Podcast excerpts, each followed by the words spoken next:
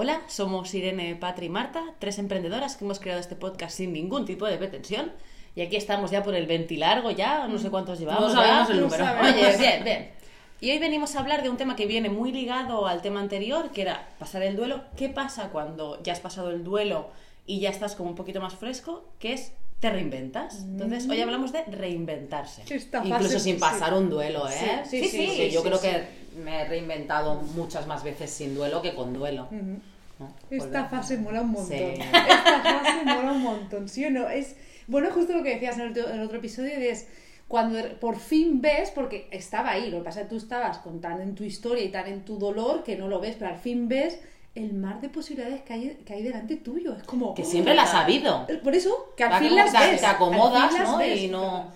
A mí Bueno, que realmente tú ahora mismo podrías eh, quitarte todo lo que tengas, todas las propiedades, y te vas a Camboya y te montas un hostalito. O sea, Hay gente que lo hace, ¿eh? el problema, sí, sí. Porque hay el problema, el problema donde está, puedes Claro. hacerlo. O sea, al final son tus limitaciones Siempre. lo que te, te ofrece el abanico de posibilidades que tú crees que tienes. Pero tenerlas, las tienes todas. Y eso es bueno, ¿eh? porque aparte es que las tienes ya. O sea, ahora si, si, te, si te sientas y dices, ¿qué quiero hacer en mi vida? Pues hoy voy a empezar a hacer gana. puenting. Pues Sí, nada, tú exacto. coges, buscas el sitio, ¿no? Sí, claro. Lo que te dé la gana. O, pues me voy a vivir a Australia. Es un pensamiento que tengo desde hace relativamente poco. Pues me voy a ir a vivir a Australia unos meses. Es que yo creo que cuando, a lo mejor, o a lo mejor en mi experiencia, ¿eh? Eh, sobre todo desde el, desde el punto de vista laboral, cuando tú ya te has reinventado una, dos, tres, llega un momento que le pierdes la, la, el miedo totalmente Mm. a la reinvención. Yo siento que ahora, entonces, eso es un pensamiento que me hace como muy libre. Mm. Yo siento que he perdido el miedo a la reinvención. Ujú. Pienso, si esto no va, ¿no? Ahora, ahora hablo de un tema laboral. Mm. Eh, si este proyecto no sale, lo reinventaré. Incluso, aunque salga, sé que quiero reinventar mi proyecto en algún momento porque yo voy a cambiar, Claro. porque yo voy a madurar, voy a crecer, voy a, voy a estar en otro punto de mi vida y quiero reinventar lo que tenga que reinventarse a mí mismo, o al final el conjunto, ¿no? A mí con el proyecto. Entonces es como una sensación de libertad. Es que el no reinventarte es absurdo. Porque al final, la que eres hoy no eres la misma de Es hace que es dos único años. constante en la vida. Menos estos dos años. El el, gestito de Patria. Hace, uy, ¿sabes cómo la Como señora mayor. Uy, por Dios, qué Además, como lleva el fular, flaca, vamos a ha pegado, ha Olor. pegado un saltito y he dicho, uy, muy bien, madre nena, claro. Totalmente. Bueno, es que si tengo que pensar, en la- ya, tú has dicho dos años, que evidentemente en estos últimos dos años hay mucho cambio por todo lo que ha pasado, ¿no? Evidentemente es, es como más... Pero claro, yo cuando has dicho la que no eras, he pensado en, la- en yo a los 27, hace 10 años, y digo, madre de Dios, menos mal que me puedo eso, reinventar. eso es como te dicen estas cosas de. A mí me hace mucha gracia cuando la gente le dicen, ay, si pudieras volver a los 20, No, ¿no, no. lo harías? No, evidentemente no, yo no, quiero no, pasar. otra volvería a tener esa piel, que no se me caiga el culo cuando me adelgazo y ese tipo de cosas. Pero a, No. ser la Patrick que era a los 20, Yo soy estupenda a los 30, ¿eh? Yo no quiero volver Es que a los sí. 20. pues Es esperaros que cuando sí. se acercan los 40. Que aún es Yo mejor, voy a ser ¿no? una, madurita muy sexy. Yo también, yo esto me lo he propuesto, ya, ya llevo unos años pensando que quiero ser una, una cuarentona estupenda. Sí. Sí, a mí, a mí, a mí me dice que voy a ser una MILF, pero digo, pues yo no tengo hijos, o sea, Sí, no, no tu cuenta. perro, tu perro, no cuenta, ah, vale. tu Pero entonces es, es- no, entonces no sería, no sería mod, bueno, sí. Sí, es Sí, madre, sí, es sí, madre, igualmente. Bueno, que es gracioso, ¿no? Porque al final eh, yo, además me dijo una cosa, esto no sé si puedo decirlo, Ups. cuando me conoció, claro, yo iba con mi madre, o sea, íbamos a hacer una sesión o no sé dónde y, y se, se ve que el cabrón pensó, pues si este es el futuro que me espera, Uh, que bien. está bien gestionado. Ojo, ojo, que Nati es muy sexy, ¿eh? Hombre, mi madre, te voy a genes, la mar de... La mar de buena, la mar de buenos. Pues él, además, él lo ha dicho, ¿eh? En comida familiar. Yo pensé, oye, pues si esta es el Este es futuro el de mi churri, venga, bien. Bien hecho. Qué bueno. Bueno, es que lo importante es que, que entendamos que nunca vamos a ser la misma No. persona, por suerte. Y querer quedarse estancado es lo antinatural. Claro. Querer, qued- querer quedarte en un sitio, al final cuando la- el agua se estanca huele peste, chicos. Claro. Entonces va- vamos a intentar airear ese agua, Y vayamos, y vayamos más allá, o sea, la gente que cuando te haces una operación como muy bestia, ¿no? O sea, yo no digo retoquitos porque al final, mira, cada uno es libre, pero cuando se te va mucho de las manos y acabas con la cara completamente deformada, Que no eres ni tú, ¿no? Exacto, o sea, aquí te estás perdiendo tanto en la esencia de querer pertenecer a una edad que ya no te toca. Es o que esto lo ven los famosos y las famosas, Sí. los que se dejan envejecer. Además, esta gente pues que se cuida muchísimo, ¿no? Buenas cremas, bueno, eso también están fantásticos. no sé, yo siempre pienso en Brad Pitt, pero, pero por Dios, qué bueno envejecer. Pero Yo ¿por qué también no? pienso siempre en Brad Pitt. Sobre todo de noche, fíjate. Fíjate. Oye, y yo-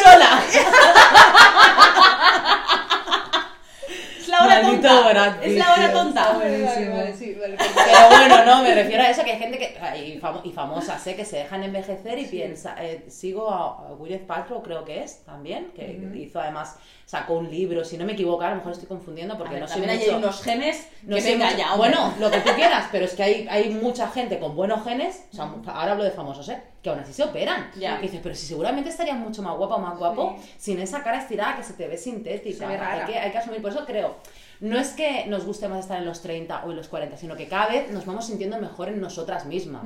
Yo creo que eso es lo maravilloso. Espero que siga subiendo. Total. O sea, espero tener 70 y, y aunque me vea Pero sí deteriorada verdad- y arrugadita, sí pensar, que ay, a me nivel, encanta. A nivel mujeres, eh, socialmente se nos estigmatiza mucho. Mi madre, por ejemplo, ya le decía que cuando era jovencita, ella incluso con su semáforo en rojo y el de la autopista en verde, los, los coches paraban para que ella pasara, porque era plan Meredith, ¿no? Despampanante. Y dice, ahora tengo suerte si lo tengo en verde y no me atropellan.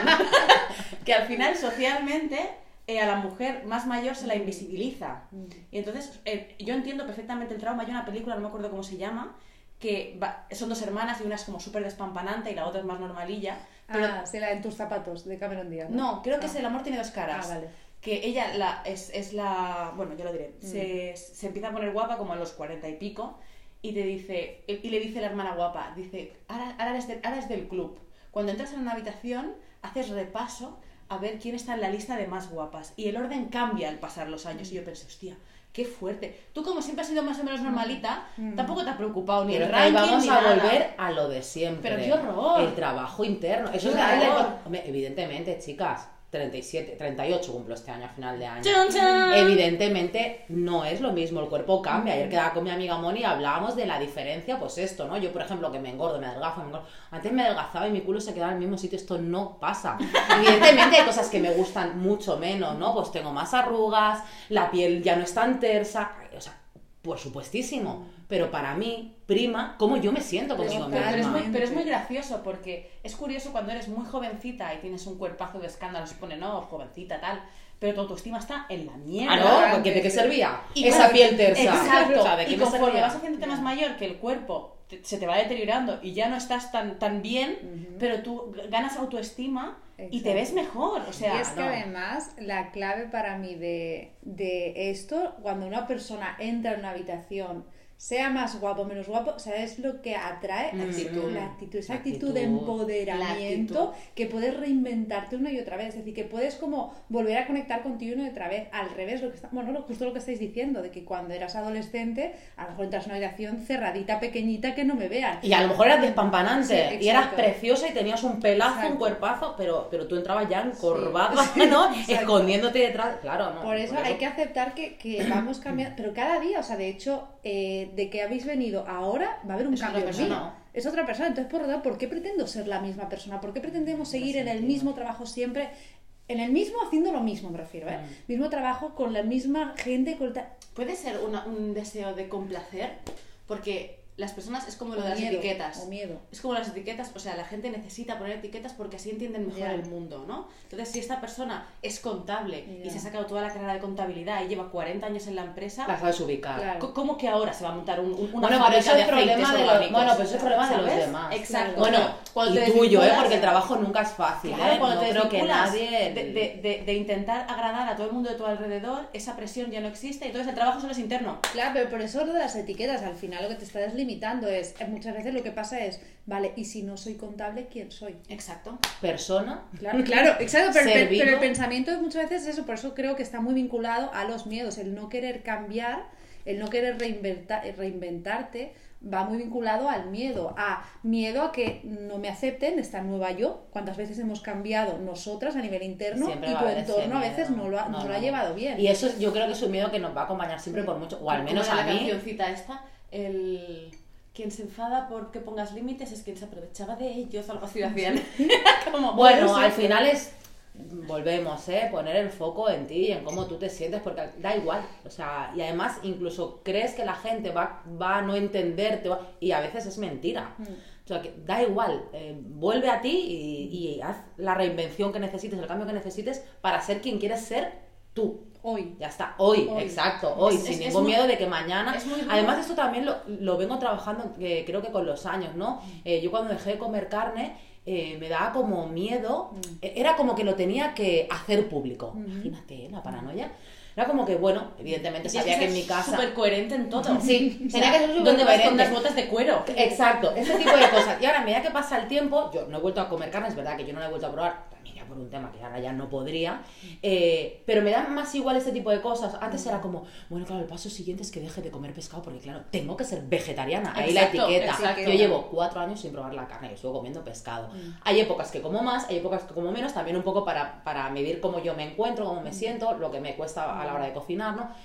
me da igual, no doy explicaciones. ¿no? Y de hecho, cuando la gente me dice, ay, es que Patria es vegetariana, digo, no, no como carne. No me pongas No etiquetas. me pongas una sí. etiqueta que yo no me he puesto. A mí igual, de Es hecho, que- yo casi nunca me describo como, hola, eh, soy vegetariana. Sí, claro. claro, ¿no? Y DNI veces- número. Sí. Eso es como el chiste, ¿no? ¿Cómo te enteras si alguien es vegano? Tranquilo, te lo dirá en el primer minuto de la fiesta. O sea, Pe- Pero es, que verdad parece que... como que tienes que ir abanderando, ¿no? Sí. No, jolín, que cada uno haga lo Pero que quiera. en general, ¿eh? En general, cuando... Bueno, pero también es verdad que cuando tú haces un cambio, muchas veces tu entorno no lo vive bien. Yo cuando me hice ve- eh, vegetariana, empecé a dejar de comer carne, mi entorno... Bueno, si yo cambio, mi entorno ha de cambiar. Entonces, Uy, si a ellos no les gusta el cambio, ojo, en que no se mueva Irene, pues si no mueve todo el sistema, ¿no? Sí. Sistema familiar o sistema de relaciones y tal y tal. Verá que el cambio en general, pues bueno, no acaba de gustar. Y si eres un ser que aceptas el cambio, porque el cambio está, la cuestión es que lo quieres aceptar o no, ¿no? Entonces es verdad que la presión social es importante. Yo cuando me hice vegetariana, cuando empecé a dejar de comer carne, hostia, yo recibí, bueno, en cada comida, en- no familiar, en cada comida era, pero ¿y las plantas no te Ah, dan pena? Y yo estaba comiendo y yo decía, yo te digo algo de tu que tú Eso, estás eso comiendo. y la Sí, frasecita de ¿y las proteínas? Sí. Nadie la- se ha muerto por no comer y la proteínas. B12 y digo, pero, o sea, ¿lo dices porque de verdad estás ¿Te preocupado? No. Exacto. No, ¿verdad? Me estás comiendo la cabeza y yo intentando comer tranquilamente y además que yo he sido, porque yo he sido muy pesada cuando he hecho cambios en la adolescencia, tipo, dejo de fumar y quería que todo el mundo dejara de fumar, ¿vale? Ahora he aceptado que eso no sirve para nada, sirve para perder amigos. Entonces yo he, he ido haciendo cambios en mi vida sin tostar a la gente y la gente me ha tostado en cada cambio, ¿eh? Yo decido ser escritora, pf, la gente ahora... Irene, no sé qué, del arte no Sí, se puede sí, vivir. exacto. Entonces, eh, ya os aviso quien esté escuchando este Vamos hacernos podcast. una camiseta de frases de mierda. Frases caposas. frases caposas. Entonces, ya mi entorno se ha ido acostumbrando que yo soy un ser muy cambiante. No, mentira. Todos somos seres cambiantes, que a mí me gusta el cambio. Entonces ya la gente se va acostumbrando a estos cambios, estos cambios que yo voy haciendo. No, pues ahora hago esto, ahora hago lo otro. Y la gente dice, ah, vale, vale. Yo lo tenía muy fácil, porque como yo como, Sí, como era se artista, acostumbrar un poco al Sí, entorno. como yo era el artista, siempre he sido la rara de todos los, de todos los círculos. Entonces, ah, bueno, es que Marta. Pasa- eh, y era como, pues nada, ok. O sea, también es como te lo tomes. Yo creo que si ahora mismo fuera el momento en que decido dejar de comer carne, no me afectaría como me afectaba en aquel momento, porque es lo que os digo, para mí era como que tenía que presentar en sociedad mi decisión de no, de no Espera, hacía tipo, clic, clic, clic, clic, clic. Tengo que anunciaros. Se levanta, he dejado de comer carne. De hecho, recuerdo que yo ya había tomado la decisión, pero todavía andaba ahí como... eh, yo nunca mm, comí mucha carne, ¿eh? pero iba como reduciendo cosas, como intentando ser más consciente de manera paulatina. Y me acuerdo que llegó un día que era mi cumpleaños, una celebración de mi cumple, y... mm, y nos fuimos a tapear y a mí nunca me ha gustado pues el cochinillo, todas estas cosas, mm, siempre me han sentado muy mal, entonces nunca me han gustado. Y recuerdo que pinché un par de veces Mm. porque nadie me, me dijera nada.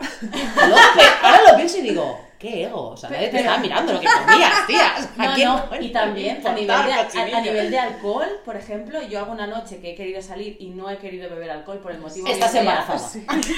¿Qué, qué te Yo pasa? tengo ahí una respuesta ¿Estás, típica. ¿Estás enferma? Es cáncer, ¿no? Y digo, eh, No, tío, ¿pero qué yo- pasa? Tengo que a mí, a mí estás embarazada, espero que ahora ya empiecen a no decírmelo, ¿no? Pero durante mis Claro. 30 ahí era como muy típico y ya tengo una respuesta. A ver, si es de buen rollo, es de buen rollo. Mm. Pero si es a lo típico, me giraba y le decía sí, porque ese es la única, el único motivo porque, por el que una mujer no bebe.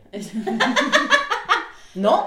No puede ser que Patri no me apetezca. Desadoctrinando desde 1900. Hostia puta, tío. Si fuera, siempre, ¿eh? Si fuera actriz, yo puedo pensar en ponerme en plan. No, lo estoy buscando y no puedo, me estás jodiendo con este comentario. ¿Por qué me lo recuerdas? Por favor, sí. O cuando ¿Por te qué digan, me lo ¿Qué recuerdas? te pasa? ¿Estás con la regla? Y te pones súper histérica, o sea, como súper exagerada. Eso también hay que trabajarlo. Eso también hay que trabajarlo. ¿Estás de mala leche? ¿Tienes la regla? Sí, sí, sí, sí, sí. Yo soy una- un ser cíclico. No sé tú. Yo soy un ser cíclico. Me va a abrir la regla, evidentemente estoy de, Pero mal- de mala también, leche. o sea, yo, yo me he visto pasándome tampones con mis amigas como si fueran Droga. Droga, ¿no? de droga. O sea, digo que son tan... po- Vamos a normalizar No, yo lo las lanzo cosas. eh, por encima de la mesa. Sí, yo creo que esto lo tengo bastante superado. Vamos a- Espera, que te va a llegar. Vamos a La normalizar copa, ¿no? Ahora ya no se pueden Claro, prestar. claro, exacto.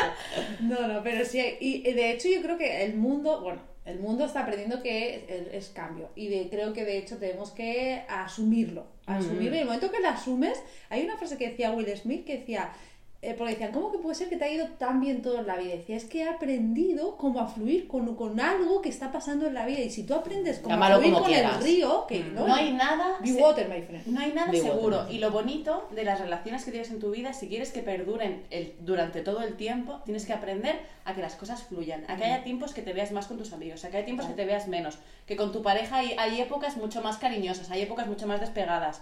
Con tu familia igual. O sea, que tú aprendas a que las relaciones no son un estándar de A, B, C, ya está. Es que los pedrusquillos que hay en el río, que son pues las vidas y vivencias de cada uno, te afecten lo menos posible, evidentemente.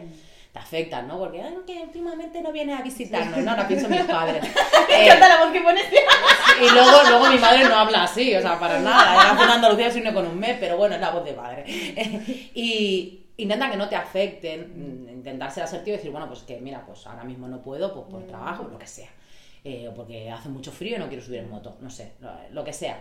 Aprender a, a seguir fluyendo a pesar de las piedras y los troncos que hay por el camino, porque al final siempre los va a haber, porque cada uno no, Y que nos además, relacionamos. en el momento que te veas estancado, mírate y di, voy a ser capaz, da el paso, da el primer paso, voy a ser capaz, voy a ser capaz. Porque muchas veces, bueno, el estancamiento muchas veces viene por el miedo. Miedo a no voy a ser capaz, miedo a lo que van a decir de mí, miedo, miedo, miedo. Pero miedo. porque aquí en, este- en- en esta cultura en la que vivimos, la cultura anglosajona no es para nada así, porque el fracaso está como incluido, de hecho es un paso más La reinvención hasta conseguir está, el éxito. Porque se, se supone que tú cuantas más veces fallas, más cerca estás de, de lo que Bueno, ir saltando, ¿no? Ahora hago esto, pero Aquí mira, no. me he dado cuenta que no, o ahora esto me ha llevado a esto. Aquí no, no, aquí está eh, El establecido fraca- el fracaso. No, él estudia una carrera Sí. y ten 18 años en una, en una empresa, ¿no? Y que cuanto más tiempo estás, qué buena trabajadora eres. Y no te vas hasta que el jefe no se va. Y todo Exacto. como lo que hay que Entonces ser. ese es el Vaya, problema. hombre. Entonces aquí a la gente que nos reinventamos, ahora vuelvo a lo laboral, somos los bichos raros de la sociedad. Hombre. Que quizá ahora ya se está Ahora ya no. siento, o, o ¿Habéis ya estamos tan metidas que nos da igual, no Sí, sé, pero creo que ya Estamos en la secta ya. ¿Habéis visto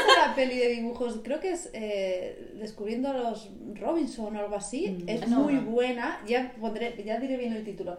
Es de, de un niño que es inventor y tiene mucho miedo al fracaso. Entonces, eh, un spoiler, sí, sin alguien. Entonces va al futuro y encuentra una familia que de repente el, niño se equivoca y toda la familia hace una fiesta y cada vez que alguien se equivoca hacen una fiesta literal porque dicen que eso te hace aprender e ir al siguiente. Entonces, Y que no, que no lo veas como algo negativo, como algo ¿no? negativo. Y el, y el, el padre de familia le, le lleva como a su sala de, también es inventor, como a su sala de todos los, los fallos que ha cagadas, tenido y ¿no? los tiene como en un pedestal, todas las grandes Qué cagadas. maravilla. ¿Ves eso? Sí. O sea, ya no es el, ay, qué pena, pobrecito, que te ha ido mal. O el, o el Hace- echar mierda. No, vamos a celebrarlo. Nos vamos de Hace una fiesta. fiesta, hace una- De hecho, y toda la en- familia, bien, te has en- equivocado, te has equi-". y el niño está que no sabe, no sabe por En Silicon. Valley, que es el, el sitio este como de las apps, ¿no? De allí de Estados Unidos, cada vez que una empresa fracasa y no, no llegan al objetivo o cualquier cosa, se hace la celebración igual. Mm, o sea, es claro. como, bien, ya tenemos una cosa que no funciona, Claro, vamos a ver la que exacto, funcione. exacto. Y ya está. Bueno, era Henry Ford, el de los coches, el que dijo, ojalá hubiera empezado a, a equivocarme antes. Contra antes a Imagínate si la gente que sí. ha ido inventando historias, ¿no? Pues cosas tan básicas, yo que sé, eh, la bombilla, la Sí. mesa, eh, lo que sea. Eh, mm, en la primera cagada hubiera hecho, oye, esto no va. esto- o aquí estaríamos sin luz, sin... ¿Sabes qué me pasó? Vimos la peli de Flaver, o sea, la peli que es Ah, súper sí. Y vimos al, al, al- el protas inventor y de repente en casa tiene un conga, aparte de otras cosas, y se va a trabajar con un patinete eléctrico. O sea, en ese momento era como, ¡ay, la locura! Un patinete que va solo con un motor. En Sí. Y 20 una máquina años- que limpia tu casa mientras tú no estás, ¿no? En 20 años, está- o sea, a alguien se le ocurrió algo y alguien dijo, ¡hey, que esto se puede hacer! O sea, al final es, es, es tener los... Es saludable reinventarse. Claro. O sea, es coherente Ujú. reinventarse. Bueno, es estar en consonancia con la naturaleza. La naturaleza se reinventa cada, cada, eh, cada, Cada día ciclo, y cada, cada, ciclo exacto. y cada... Tiene cada noche y día, cada, Exacto. claro, ¿no? Al final se Es trata de, parte de este planeta, fluir, ¿no? sí. De- de Ah, es que iba a decir justo eso para Be despedirnos. water, my friend. Pues nada, chicos, hay que fluir con todo lo que nos viene, capear el temporal y ser agua. Y confiar, confiar. Que no nos dé miedo el cambio. Sí, que es confiar en ti. Así que confiar mucho en vosotros mismos y nos vemos en el próximo podcast. Bravo.